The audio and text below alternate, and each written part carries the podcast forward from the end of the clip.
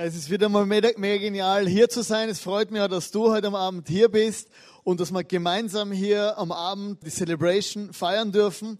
ICF ist ja nicht nur äh, hier in Vorarlberg, sondern das ICF ist ein Movement, wo überall jetzt in ganz Europa äh, Celebrations gefeiert werden. Genau um die Uhrzeit ist es überall jetzt losgegangen. Und manche haben am Vormittag schon Gottesdienste gehabt und manche jetzt nur am Abend.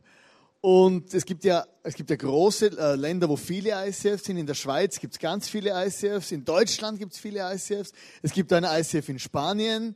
Und äh, es gibt bald ein ICF in Portugal. Nächstes Jahr wird ein ICF in Rom aufmachen. Es gibt ein ICF in Prag. Und es gibt ein ICF hier in Österreich, das einzige ICF in Österreich. Und es gibt noch ein Land, das sind unsere ganz guten Freunde, die Holländer. Äh, da gibt es auch ein ICF und wir haben heute den Pastor vom ICF Holland hier, den Ari äh, Spandermann, alias Spiderman. Und ich möchte ihn herzlich auf die Bühne bitten.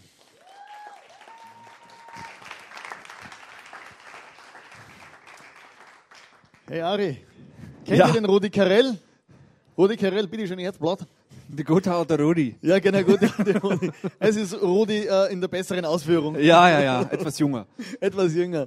Hey Ari, mega genial, dass du hier bist. Er macht Urlaub beim äh, im Haus vom Reto Kaltbrunner, der Pastor vom ICF St. Gallen. Wie gefällt's dir hier bei uns? Sehr gut. Viele Berge.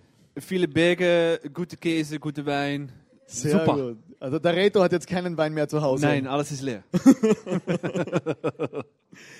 Also Ari, ich kenne dich ja als, als, als leidenschaftlichen Pastor. Du bist voll äh, leidenschaftlich für Jesus unterwegs. Und ihr habt das einzige ICF in, in, in Holland, in Leiden. Vielleicht kannst du uns ja was erzählen äh, über euer ICF, wie lange es euch schon gibt und, und wo Leiden überhaupt ist. Ja, Leiden. Kennen Sie Amsterdam?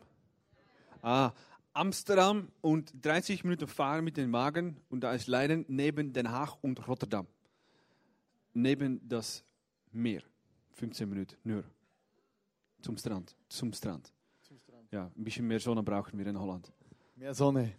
Minder, minder Wasser. Wie, wie ist es eigentlich in Holland? Äh, in Holland darf man ja kiffen, oder? Kiffen dann die Pastoren dort auch? Ja, ich auch.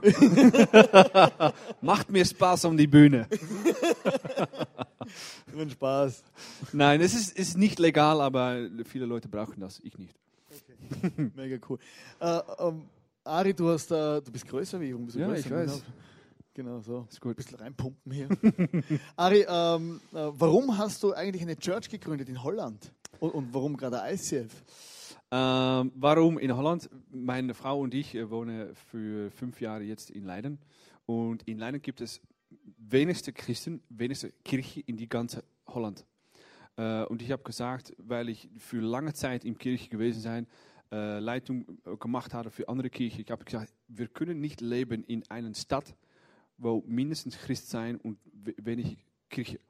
Und ich habe gesagt, wir müssen etwas tun, mit was wir von Gott gehabt haben und das vermehren mit jungen Leuten und viel Spaß haben.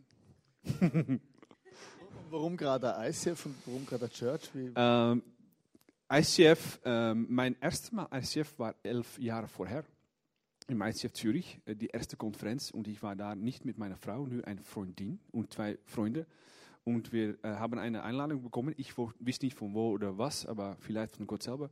Ähm, wir sind da gegangen zwischen, ähm, was ist Christmas und, und, und, und Happy New Year. ja, zwischen das. Das ist eine erste Konferenz, elf, Jahr, äh, elf Jahre vorher. Und wir waren da und wow, junge Leute, wild, schön, Spaß machen und, und echt Kirche sein. Und das ist immer im Herzen geblieben. Und vor vier, fünf Jahren vorher, äh, meine Frau ich sagten, wir müssen etwas tun mit Kirche, mit jungen Leuten in die Stadt. Äh, und ich sagte, mit wem machen wir das? Weil wir eine junge Kirche äh, machen wollten, wild auch neue Kirche aufbauen wollte in andere Städte in Holland. Und wir brauchen das beste Coach in Europa. Und das ist nu ICF. Ja, es ist, es ist so, ja. Das ist klar. ja. Wir sind demütig und bescheiden. ja, das ist sehr, ja. Das ist unsere Stärke. Ja, ja. Ja, mega cool. Jetzt habe ich vergessen, was ich fragen wollte. Ja, genau. Ari, du bist auf Besuch hier. Wir werden nachher noch gemeinsam weggehen und so. Und irgendwann wirst du das Land wieder verlassen. Ja. Aber wie alle Holländer kommst du wieder. Ja, mit Karawan. Mit Gar genau. Und dann kannst du den Wohnwagen um die Kurve tragen. Ja, ja.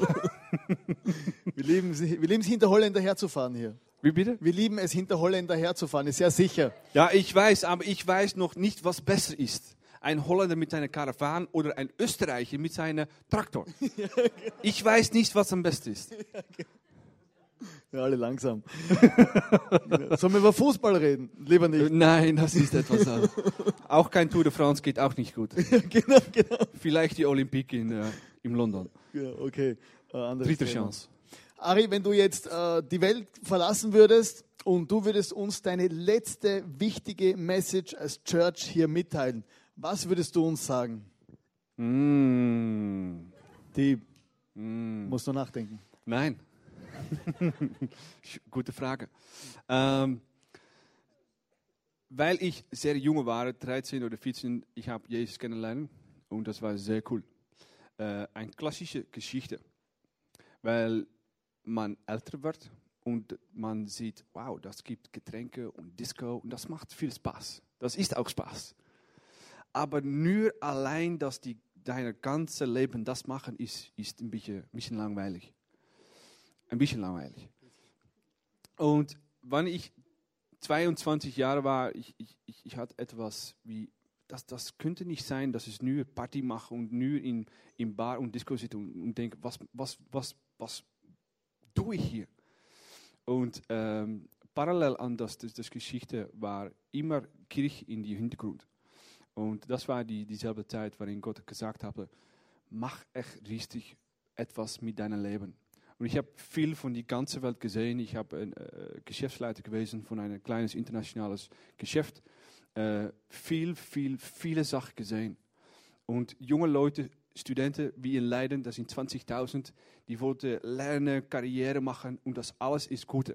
Weil du, du lernst viel, viel, viel im Geschäft. Aber am Ende, es ist nur ein Produkt oder, oder ein Service, was man verkauft. Und am besten, es ist Kirche machen. Und das ist Gottes Traum. Das ist die einzige, wo er die ganze Tag an arbeitet. Seine Kirche mit seinen Leuten. Und für uns ist immer wichtig, Karriere, Geld, ähm, Geschäft oder etwas wie das. Aber für Gott, es ist nur die Kirche.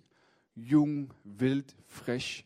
Und das mag ich gerne. Und ich würde nur sagen, ich weiß, was es gibt oder was man nötig hat, um eine geile Kirche wie hier in Vorarlberg zu bauen. Coole Leute, Kreativität, Zeit, Geld, alles. Und das ist nicht normal. Und was Sie hier haben, ist sehr, sehr schön. Und ich würde nur mal sagen, gib alles drin für die Kirche und Leute über die Linie von Glauben in Jesus zu bringen. Das ist am besten, gibt deine eine große Perspektive vom Leben und auch das Spannendste und am besten für die ganze, ganze Leben. Bin ich gerade berührt? Danke. Ari, ich habe dich kennengelernt als wunderbaren Mensch, mit immer viel Spaß, wenn wir uns, sehen oder du strahlst. Äh, Deine Leute in deiner Church lieben dich und die möchte jetzt einfach noch, deine Frau ist noch hier, Miriam, Mhm. ein kleines Kind, wo immer rumrennt. Langsam wird sie warm. Und ich möchte gerne am Anfang, äh, jetzt bevor du wieder von der Bühne gehst, möchte ich gerne noch für dich beten. Danke. Und jemanden zu segnen, heißt einfach Gutes über ihn auszusprechen. Und wir wollen jetzt einfach der Ari und seine Church und seine Familie segnen.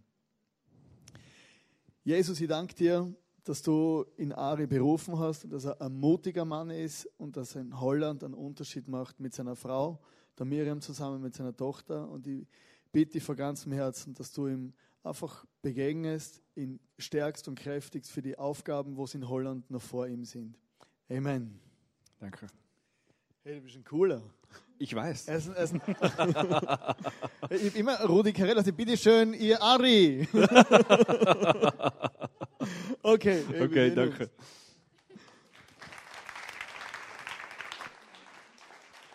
Danke. Ich habe mir gesagt, das ICF ist ein Movement und wir sind ja gesegnet worden, um ein Segen zu sein. Und ich, äh, wir wollen ja heute an, an noch einen, später einen Unkostenbeitrag einsammeln und uns als ICF, dass wir hier so existieren können, wie wir existieren, das ist einfach ein Geschenk. Und wir haben viele Leute, die regelmäßig äh, Geld überweisen aufs Konto, damit wir gemeinsam als Church einfach äh, was bewegen können. Leute, wo in UKB immer was reingeben, wo ihre, ihre Arbeitskraft, ihr, einfach das Aufbauen, Abbauen in, im Office, bei der kind, beim Kinderministry und so weiter. Wir haben viele Leute, wo alles reingeben. Und heute haben wir gesagt, wir sind gesegnet, dass wir ein Segen sein können. Und alles, den, den, die Hälfte von unserem Unkostenbeitrag heute werden wir, den wir einsammeln, wollen wir mitgeben nach Holland. Einfach, weil wir wollen euch als Church auch segnen und auch schauen, vielleicht könnt ihr irgendwie neue Boxen kaufen oder so. Weil er war ganz begeistert von unseren Boxen. Aber Hauptsache groß. Wurscht, was rauskommt. Aber wir werden einfach, hey, sei, wirklich großzügig und sag, hey, ich möchte einfach auch, dass die Holländer wirklich auch diese Art von Kirche auf, auf Vollgas erleben können. Gut, äh, genau, warum habe ich, ich erzähle heute meine Geschichte und ich habe äh, da so, pfuh, so Zetteln dabei, weil der Grund ist, warum ich da Zettel mitgenommen habe, ist, weil ich könnte so viel erzählen, dass ich gar nicht weiß, wo ich anfangen soll oder wo ich aufhören soll. Und deshalb versuche ich alles zusammenzufassen. Und für Notfall habe ich dann, wenn die Uhr hinten runter geht, äh, habe, ich dann, habe ich dann ein Konzept. Oder wenn ich vergesse, was ich erlebt habe.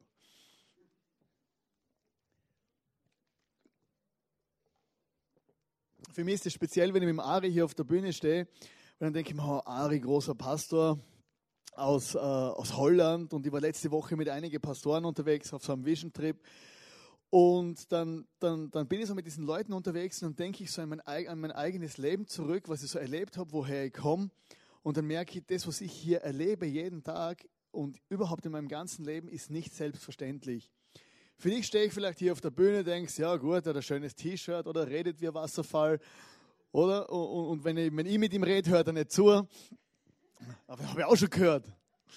Und, und dann, und dann äh, schaue zurück auf meine Geschichte und merke, es ist nicht selbstverständlich, dass ich heute überhaupt hier noch lebendig stehe. Ich habe euch ein Foto mitgebracht, damit ihr seht, meine Realität früher war diese hier. Bis zu meinem 20. Lebensjahr war ich schwerst heroinabhängig und habe eigentlich keine großen Chancen gehabt, äh, viel älter zu werden, wie jetzt eigentlich, wie ich jetzt geworden bin. Und das Ganze hat irgendwann einmal angefangen, also ganz am Anfang wurde ich geboren, das ist offensichtlich, dass ich irgendwann einmal geboren wurde. Aber äh, wo ich noch ganz ein kleines Kind war, es war in der Steiermark im Süden von Österreich dort. Also Steiermark geht ja niemand hin, oder? aber, aber dann noch weiter, ganz im Süden, da ist ein ganz ein kleines Dorf, 500 Einwohner und mein Elternhaus war bis ab meinem 10. Lebensjahr drei Kilometer außerhalb von diesem Dorf, voll im Wald. War da wirklich im Wald, wir haben sogar eigene Wasserquelle. Auf alle Fälle wurde ich woanders geboren, in einem anderen Dorf, genauso groß. Und als Kind bin ich so in der Wiege gelegen, das war so eine Schaukel. Und mein, dann habe ich immer die Hände so gefaltet. Und mein Vater, der ist Zöllner, der war nicht gläubig, also meine Eltern sind jetzt nicht unbedingt in einem äh, äh, gläubig, also schon katholisch, wie man halt so ist, aber sie sind nicht in die Kirche gegangen. Und mein Vater hat so reingeschaut und hat gesagt, das wir später von meiner Mutter erfahren, der wird mal Pfarrer. Oder? Und dann, äh, ja, das habe ich später mal gehört und mir gedacht, ja gut, ist noch weit weg. Und äh, mit, mein anderes Schlüsselerlebnis war so mit, mit acht Jahren, mal bei meiner Großmutter, sie ist eine katholische Frau und sie war sehr fromm, sie ist auch nicht unbedingt in die Kirche gegangen, aber sie hat immer gesagt, hey, Jesus ist wichtig. Sie hat durch den Ersten Weltkrieg, durch den Zweiten Weltkrieg und irgendwie hat sie gemerkt, es geht um einen Glauben an Gott letztendlich. Und sie hat gesagt, zum, und sie hat gesagt als Kind zu mir, komm, wir beten. Und dann haben wir im Zimmer von meiner, von meiner Großmutter mal ein einfaches Gebet betet. So, ich bin klein, mein Herz ist rein, ich lasse niemand herein, außer Jesus allein. Und ich kann mir erinnern, als ich das Gebet gebetet habe, habe ich, habe ich einfach einen tiefen Frieden empfunden. Und ich habe gemerkt, in diesem Raum, da war so, so wie, wie, heute würde ich das bezeichnen, so als Gottes Gegenwart. Ich habe gemerkt, es ist was hier und, und es war einfach angenehm und ich habe mich sehr wohl gefühlt. Das war mein einziges Glaubenserlebnis. Und später habe ich mich dann sehr erfolgreich vom Glauben verabschiedet. Bin so mit, mit 12, 13 Jahren habe ich angefangen, also nur mehr Frauen im Schädel gehabt, so wie das halt so ist und, und also Zigaretten rauchen angefangen, Alkohol trinken angefangen und habe einfach viele, viele Grenzen überschritten in meinem Leben. Und der Grund war nicht, dass, dass ich einfach in einer schlechten Familie aufgewachsen bin, sondern ich habe irgendwie immer gesucht nach irgendwas und wollte einfach immer dabei sein. Einfach dabei sein, wo was läuft.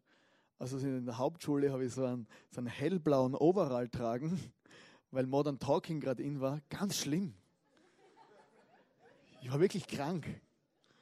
Genau, auch hellblauer Overall mit goldigem Zipfverschluss und, und rote Haare in einem 500 Einwohner Dorf.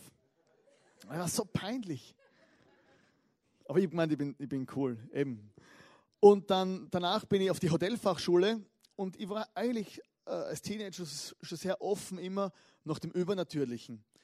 Äh, Horrorfilme viel angeschaut, also Vampirfilme, alles, was irgendwie mit Geistern und Gespenstern zu tun hat. Meine, meine Mutter hat auch viel so Comics, so Gespenster-Comics gelesen.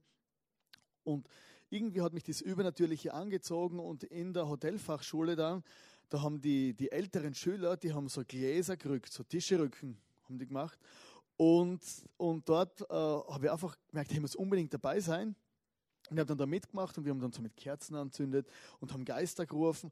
Und tatsächlich, diese Geister sind gekommen und haben geantwortet auf unsere Fragen, die wir gestellt haben. Und ich habe wirklich die Hosen gestrichen voll gehabt. Und jetzt im Nachhinein, wenn ich zurückschaue, ist es mir gegangen wie dem Goethe, der gesagt hat, die Geister, die ich rief, die werde ich nicht mehr los. Ich bin dann äh, aus der Schule rausgeflogen, aus der Hotelfachschule, also nicht wegen guter Führung, sondern einfach rausgeflogen, weil ich nichts gelernt habe und sonstiges. Und bin dann von, von, von, von der Steiermark, von Leutschach, wo ich aufgewachsen bin, nach Wien in die große Stadt zu meiner Tante, um eine Kochlehre anzufangen. Also das sind, muss sich vorstellen, 500 Einwohner Dorf, drei Kilometer außerhalb vom Dorf, in eine 2 Millionen Stadt, in einen riesengroßen Betonblock. Da waren ca. 7000 Leute, haben in dieser Siedlung gewohnt. Das ist die zweitschlimmste Siedlung in Wien. Und äh, da hat sich sogar die Polizei selber eingesperrt. Und dann habe ich dort gewohnt, aber in einem sichereren Teil bei meiner Tante. Aber meine, meine, meine Cousine, die hat äh, einen Freund gehabt und der hat schon Marihuana geraucht damals. Und natürlich wollte ich überall dabei sein, Hauptsache cool. Und habe dann mit denen angefangen mitzukiffen und habe dann auch äh, relativ regelmäßig dann schon kifft mit 16 und immer unterwegs, immer Party, immer lustig. Und irgendwann, gleichzeitig habe ich immer gewusst, das, was ich hier mache, ist falsch. Da stimmt was nicht. Es ist mir vorkommen, so, obwohl ich kann es natürlich nicht zeigen, oder ich musste mein Gesicht bewahren, überall dabei sein. Aber irgendwie habe ich gemerkt, hey, die ganzen Partys und die Kifferei und so, es ist wie wenn ich einer von Holzsteg gehe und der langsam anfängt zu zerbrechen. Und äh, dann bin ich älter worden und so mit, mit 17, dann habe ich das erste Mal LSD konsumiert und, und immer mehr konsumiert. Und ich, wir waren so in einer kleinen Gang und dann hat es aber noch eine andere Gang gegeben in dieser Siedlung. Das waren so die, die Älteren, das waren alle Rocker, tätowiert, die waren schon im Gefängnis und da war, so eine richtige äh, gefährliche Gang und ich habe mir gedacht, ah, das wäre cool, wenn man dort dabei sein könnte. Und irgendwie habe ich es dann geschafft, in die Gang reinzukommen und bin mit einem Kollegen dann immer wieder rumgezogen und habe in dieser Zeit in einer Disco meine damalige Freundin kennengelernt. Und sie war sechs Jahre älter als ich und Tänzerin in einer Peepshow. Und durch das, dass ich schon regelmäßig äh, konsumiert habe und so und sie auch härtere Drogen konsumiert hab, hat, habe ich dann einfach angefangen, mit ihr das erste Mal Heroin zu konsumieren. Weil sie, sie, sie hat das schon gemacht und äh, dann habe ich das erste Mal auch Heroin konsumiert und habe gemerkt, hey, endlich etwas, wo ich Frieden gefunden habe. Aber innerlich habe ich gemerkt, hey, das ist, äh, es, es ist nicht gut, was ich mache. Und, und das ist total schräg. Also ich habe von Gott und so weiter nichts gewusst. Aber habe innerlich gemerkt, hey, ich bin total am Holzweg und ich weiß nicht, wie ich überhaupt da zurückkommen soll. Auf alle Fälle habe ich dann angefangen, regelmäßig harte Drogen zu konsumieren. Und durch das, dass sie Tänzerin war, bin ich dann in dem, war ich dann in dem Zuhälter- und Prostituiertenmilieu immer mehr in Wien unterwegs. Und haben wir manchmal schon gedacht, das ist ein bisschen schräg, wurde dann immer wieder verhaftet. Und dann mit der Zeit ist dann losgegangen, dass immer mehr, immer mehr Freunde gestorben sind. Also Leute, wo dann Überdosis, dies und jene, einfach viele schlimme Sachen sind passiert. Und ich habe Sachen gesehen, die, die, die, die auf Kakurhaut gehen. Einfach Menschen, wo kaputt gehen aufgrund von ihren Entscheidungen, sind, die, sind viele, viele äh, dort reingeschlittert. In dieser Zeit äh, hat gleichzeitig eine Geschichte angefangen, äh, von meiner, die Geschichte mit, mit Jesus eigentlich. So mit 17 war ich, äh, habe ich mal telefoniert mit der Schwester von meiner, äh, mit der Schwester von meiner Freundin und die war Deutsch, also meine Freundin auch, aber sie war aus Deutschland und sie war gläubig. Und sie hat zu mir gesagt, am Telefon, so damals hat es eine Telefonzelle gegeben, tatsächlich. Ich war letztens in einer, in einer Schule hier und da hat jemand gesagt, was, kein Handy? Ja, es, gibt eine Zeit vor Handy. So, und ich war in der Telefonzelle richtig so abheben und wählen, gell? Und, und dann hat sie gesagt, ja, ich späte für euch, gell? Und ich habe gedacht, ja, die spinnt wirklich, gell? Also für mich waren Leute, äh, Gläubige, die haben für mich irgendwo eine Schraube locker gehabt damals. Also für mich war normal, äh, dass der Teufel existiert. Also war für mich ganz äh, real. Also ich war zum Teil eine Zeit lang äh, Türsteher in einem Lokal von den Hells Angels und habe so viele schräge Sachen erlebt und dass der Teufel real ist, das war für mich, das war selbstverständlich. Aber mit Gott konnte ich nichts mehr anfangen. Sie hat immer wieder gesagt, hey, äh, äh, ja, sie betet für uns und so weiter. Und wir sind dann nach Deutschland gefahren, in diese Kirche, wo sie hingeht. Das war so nicht so wie hier, es war ein bisschen alternativer. Da waren so Jesus People, lauter ehemalige Hippies. Der Pfarrer hat solche Haare gehabt, das war ein Bart. Gell? Und, und dann haben die dort in Sprachen geredet, gell? die können alle Italienisch. Gell? Und, und, und, aber es hat immer Kaffee und Kuchen gegeben. Da war ich natürlich ständig anwesend. Und irgendwie haben mir die, diese Leute imponiert. Obwohl ich gefunden habe, da stimmt was nicht. Und in Wien haben wir dann auf der Drogenszene die Heilsarmee getroffen. Also die sind mit der Gitarre dort gestanden und, und haben dann Lieder über Jesus gesungen und Essen verteilt. Und da bin ich immer so vorbeigelaufen, weil ich mich so geschämt habe für die Leute. Dann habe ich andere Leute getroffen und immer wieder bin ich mit Christen in Kontakt gekommen und habe gemerkt, hey, das ist irgendwie komisch. Und doch hat mich was angezogen bei diesen Menschen. Also in Wien ist das dann äh, relativ nochmal ein Stück bergab gegangen. Äh, ich habe dann keinen Job mehr gehabt mit der Zeit und habe sehr viel Geld braucht für Drogen und habe dann angefangen, Drogen zu verkaufen. Meine Freundin hat sehr viel äh, Geld verdient, auch durchs Tanzen und durch Prostitution. Und das war wirklich eine, eine, finstere Zeit in meinem Leben, wo, ich, wo dann auch ein Break passiert ist mit meinen Eltern. Also ich wollte mal zu meinen Eltern nach Hause gehen, einen Entzug machen. Und ich bin also fast mit, auf meine Mutter losgegangen, weil sie Medikamente gehabt hat und mir nicht geben wollte. Und ich, auf, ich war auf Entzug. Und ich bin wirklich völlig ausgerastet und mit einem Streit mit meinem Vater, halbe Schlägerei, weg von zu Hause. Und für meinen Vater war das alles sehr, sehr schlimm, weil er kommt aus einer Nachkriegsgeneration, hat das überhaupt nicht verstanden, weil sie wollten das Beste für mich. Sie haben viel Leid erlebt und wollten nur das Beste. Und mein Vater ist Zöllner. Und der hat, und, und bei uns zu Hause, die Kollegen von Papa waren äh, äh so Leute mit Suchthunde und so, die waren immer bei uns. Gell? War halt nicht so optimal, haben nicht so wohl gefühlt. Aber für meinen Vater war das wie eine Faust in die Fresse, dass sein Sohn jetzt tätowiert ist und, und äh, äh lange Haare und, und Drogen konsumiert. Das, das, war ganz schlimm, diese Beziehung.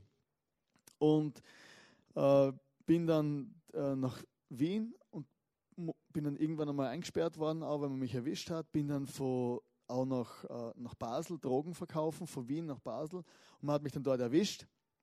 Und wurde wegen internationalem Drogenhandel eingesperrt, nur kurze Zeit, weil ich so jung war und das Gesetz damals in der Schweiz noch äh, dementsprechend war, dass man ein, erst ab 21 volljährig ist, hat man wieder rauslassen. Aber ich bekam drei Jahre Schweizverbot. Ich ging zurück nach Wien und habe gedacht, jetzt höre auf und mache total fertig. Aber ich hab, es ist schlimmer geworden wie jemals zuvor. Unsere Beziehung ist total eskaliert. Es war eine totale Drogenbeziehung. Wir sind Messer aufeinander losgegangen, Schlägereien gehabt. Sie war schwer verletzt, ich war, ich war verletzt. Und, und irgendwann haben wir, sind wir dann aus Wien geflüchtet nach Deutschland. Und in Deutschland dann, äh, sind wir dann bei der Schwester, sind wir dann mit der in die Kirche gegangen. Und da, die haben so Small Groups gehabt, wie wir auch haben. Wir auch so super Small Groups. Und das war jetzt Werbung Genau. Wir haben äh, in, in viele so Hauskreise das damals geheißen, Bibelkreise und überall hat es Kaffee und Kuchen gegeben. Gell? Und ich natürlich jeden Tag habe ich alle möglichen Sachen abklappert, weil ich immer Kaffee und Kuchen wollte. Gell? Ich war in jeder Small Group, in jedem Hauskreis, in jedem Bibelkreis Kaffee und Kuchen, oder? Da in Stuttgart. Ah, in Süden, Süden Baden-Württemberg war das. Haben wir auch welche hier, oder? Genau. Deshalb liebe ich die Schwaben mal so, gell? die haben mir das Leben gerettet. Mit Kaffee und Kuchen. Auf alle Fälle war ich dann so mit diesen Gläubigen zusammen da und ich habe dann auch so einen Bibelgrundkurs gemacht. Heute heißt es Entdecke Gott. Und, und habe dann das mir angeschaut. Und ich habe mich einfach wohlgefühlt, aber richtig Christ werden, das, das war einfach komisch. Aber ich war immer dabei, habe sogar mit dem Pastor gebetet, damit er Ruhe gibt.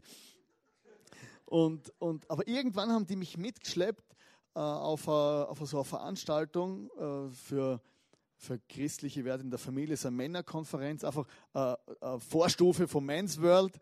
Das war damals so ca. 1600 Leute, da ist ein amerikanischer Prediger gekommen und die haben mich mitgenommen auf das Seminar und der Typ hat geredet und geredet und geredet und geredet.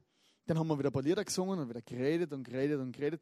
Acht Stunden lang und ich bin da also auf Entzug, weil ich keine Drogen hatte, war dann da drin, also du hast auf Entzug so Schmerzen und der hat geredet und geredet und geredet, und wieder gesungen, wieder geredet und geredet und ich habe den ganzen Tag nicht verstanden, um was es geht.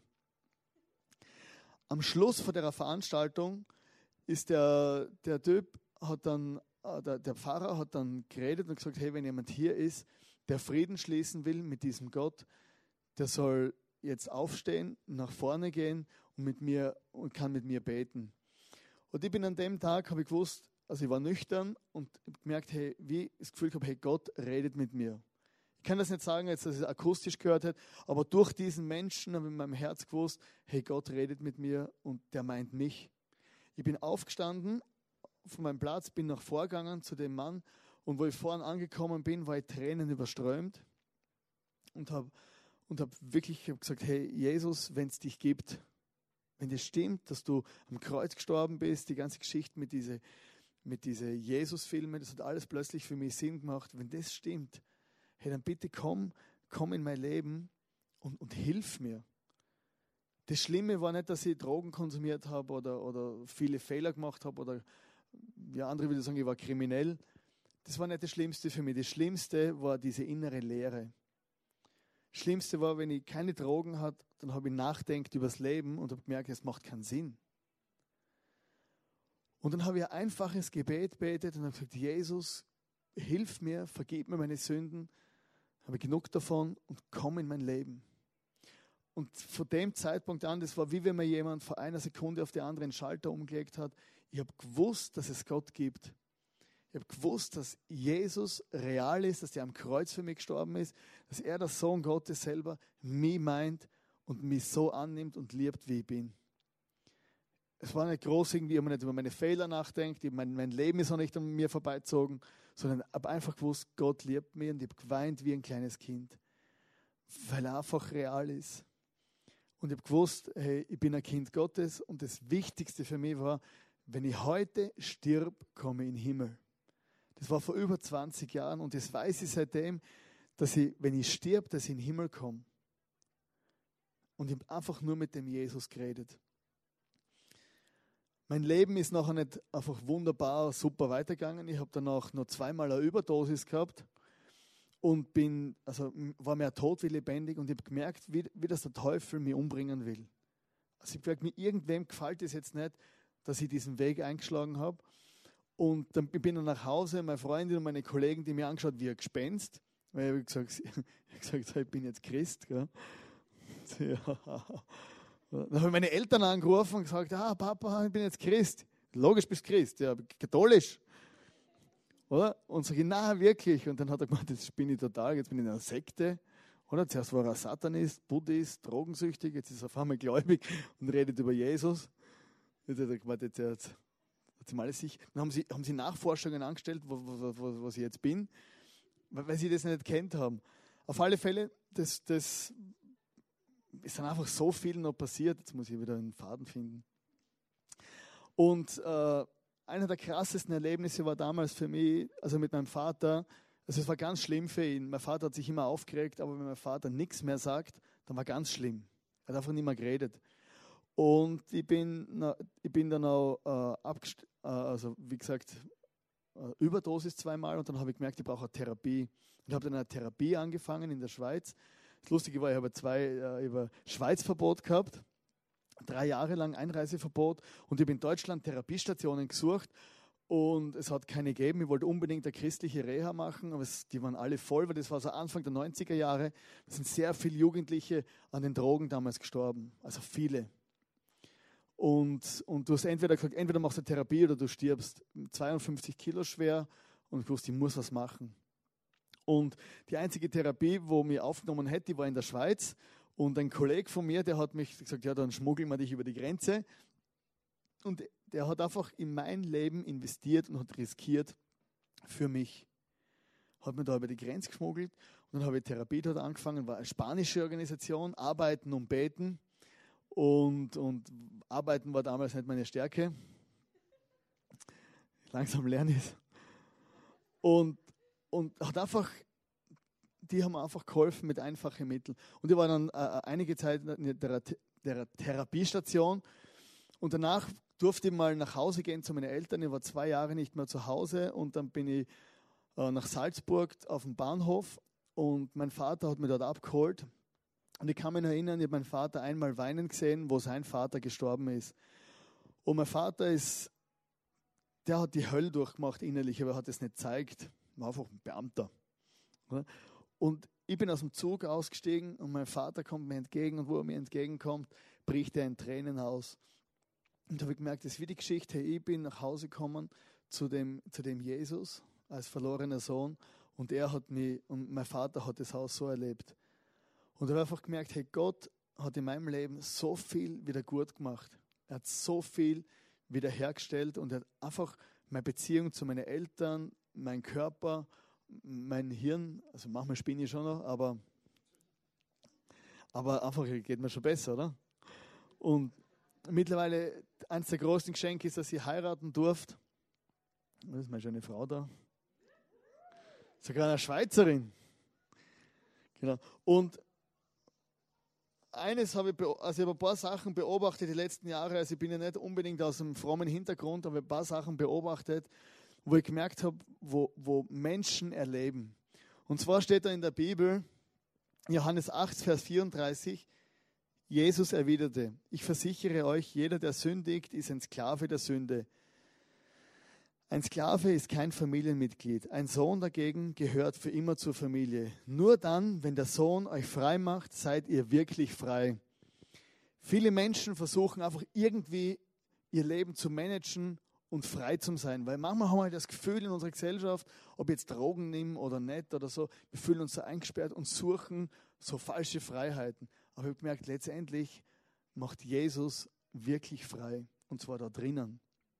Wenn du Jesus hast, dann kann, kann man dich ins Gefängnis sperren und du bist trotzdem frei. Und das andere, wo ich gemerkt habe, ist das mit der Sklaverei. Sünde, also Dinge, die eigentlich Gott gesagt hat, die man nicht tun sollen, also Lügen, Stehlen, Morden, äh, auch viel, viel im sexuellen Bereich, viel auch mit Geld, das bindet die Menschen, macht Menschen zu Sklaven. Ich war letzte Woche in Las Vegas und ich habe gesehen, wie Menschen zu Sklaven werden vom Spielen, wie Menschen zu Sklaven werden von der Prostitution. Und so ist es auch in unserem, in unserem Geschäft, in, in unserem Geschäft, in unserem Leben oft, dass wir einfach leichtfertig die Freiheit, die wir gekriegt haben, einfach herschenken. Entweder wachst du frei auf und dann als Teenager oder so, wir bauen so viel Müll und das macht uns letztendlich gefangen. Oder wir sind gläubig und, und wir haben ja so viele Messages über Pornografie und über Geld und alles Mögliche schon gehabt, aber wir verspielen unsere Freiheit und begeben uns freiwillig in Sklaverei. Und ich habe gemerkt, hey, das ist etwas, wo ich in meinem Leben nicht mehr haben will. Wenn du mal Sklave warst, willst du kein Sklave mehr sein. Und deswegen Jesus hat gesagt, dass du frei bist. Und wenn wir Jesus im Herz haben, dann sind wir wirklich frei. Und ich habe ein paar Dinge gelernt, die, die möchte ich einfach mit euch, einfach mit euch mit, oder teilen. Das erste ist, wo ich gemerkt habe, die letzten Jahre, Gott ist immer treu. Ich weiß nicht, wie es dir geht, vielleicht machst du keine Fehler, aber ich mache viele Fehler. Also in meinem Leben, was ich die letzten 20 Jahre alles versemmelt habe, das, ist, das geht auf, auf keine manchmal. Manchmal denke ich mir selber nach, mein Gott. Gell? Oder? Jetzt machst du fünfmal den gleichen Fehler, oder? Und dann denkst du, jetzt habe ich es gelernt und rennst raus und rennst wieder rein. Immer wieder. Aber das Gute ist, ich habe eine Zeit lang gehabt in meinem Leben, wo ich gemerkt habe, so, jetzt ist das Maß voll, Gott hat mich, Gott hat mich verlassen. Hey, das stimmt nicht. Gott ist immer treu. Und wir sollen nicht leben für den Jesus oder mit dem Jesus, damit wir nicht in die Hölle kommen, sondern einfach, weil er treu ist und uns mag. Das ist für mich die größte Motivation, aus, aus Liebe Gott gegenüber und aus Liebe meiner Frau gegenüber, mein Leben im Griff zu behalten. Und dass ich weiß, dass Gott immer treu ist. Unglaublich. Das zweite ist, wo ich gelernt habe in den letzten 20 Jahren, go to church. Ich habe gemerkt, hey, Kirche oder Gemeinde oder so Small Groups, das ist eine Idee von Gott letztendlich. Und wenn ich da regelmäßig hingehe, dann habe ich einen Schutz, einfach ich habe eine Gemeinschaft, ich lerne was, ich habe so viele Leute kennengelernt, die mir einfach geteacht, so viele Messages gehört, wo mir in meinem Leben geholfen haben. Und ich gemerkt, wenn ich regelmäßig hingehe, wenn ich, wenn ich dran, wenn ich einfach sage, hey, ich habe eine Church, wo ich hingehe, dann bringt es in meinem Leben extrem, extrem viel. Und da muss man nicht eine schwierige Vergangenheit haben oder irgendwas, sondern ich glaube, das ist die Idee Gottes, dass wir gemeinsam in eine Church gehen. Dort, wo es uns gefällt, wo wir uns wohlfühlen, dort sollte man hingehen. Einfach verbindlich und in einer Small Group damit wir das am, im Leben mit Gott miteinander lernen. Das dritte, wo ich gelernt habe, ist investiere. In Matthäus 6, Vers 33, das, ist, das habe ich so mal gelesen und das hat für mich Sinn gemacht. Da steht, sorgt euch vor allem um Gottes neue Welt und lebt nach Gottes Willen. Dann wird er euch mit allem anderen versorgen. Also ich habe gemerkt, in meinem Leben, wenn ich investiere, meine Zeit, meine Gaben, in die Church, in andere Menschen, wenn ich nicht nur um mich selber drehe, wie der Ari gesagt hat, einfach Karriere und Hauptsache ich, meiner, mir, der Nächste bin ich selbst. Gell? Wenn ich nicht so lebe, dann erfüllt es viel mehr.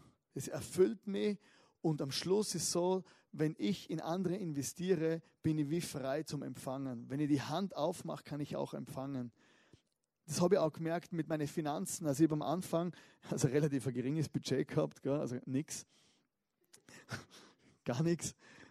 Und, hab, und dann habe ich das gehört, so, so, so, in der Bibel gelesen, so, dass man Gott den Zehnten zurückgeben soll, dass man in die, in die Church investieren soll, 10% von seinem Einkommen. Und ich habe gedacht, das ist ja Wahnsinn, das geht ja gar nicht. Aber dann ist ein Versprechen da hinten dran gewesen, wo Gott gesagt hat, hey, wenn ihr das macht, dann sorgt Gott sich um, um uns. Und ich habe angefangen von meinem wenigen Geld, habe angefangen regelmäßig immer wieder zum Geben, zum Spenden, in die Church investieren. Und ich habe gemerkt, wie langsam das Geld zurückkommt. Es war in meinem Leben wie ein Samen, wo ich ausgesät habe und er kommt langsam zurück. Also wenn etwas sicher ist, dann habe ich gemerkt, dass Gott auch beim Geld treu ist. Und ich habe mit in andere Dinge einfach gesagt, ich möchte meine Zeit, meine Gaben, meine Talente investieren. Meine Frau und ich bei der Hochzeit gesagt, hey, wir wollen einfach nicht nur für uns selber leben. Nicht nur um uns selber drehen, sondern wir wollen investieren in andere Menschen. Wir wollen investieren in die Kirche, wir wollen investieren, investieren in Mission und so weiter. Aber nicht nur mit Geld, sondern mit uns als Person, mit unserer Zeit, mit unseren Gaben, mit unseren Talente. Also das, was ich gelernt habe, ist, investiere zuerst in, in, das, in, in die neue Welt vor Gott. Das dritte, das dritte. Vierte ist, sei für andere hier. Es geht wieder in dieselbe Richtung. Aber ich glaube, das erfüllendste Leben ist, wenn wir, wie zum Beispiel Mutter Teresa, für unsere Nachbarn, für unsere Freunde, für unsere Church, für unsere Jobs, wo es gibt hier, einfach hier sind. Und das fünfte, das ist natürlich etwas, wo ganz einfach ist, aber wir machen es oft, ist einfach bleib dran. Mein Leben ist wie ein Aktienkurs.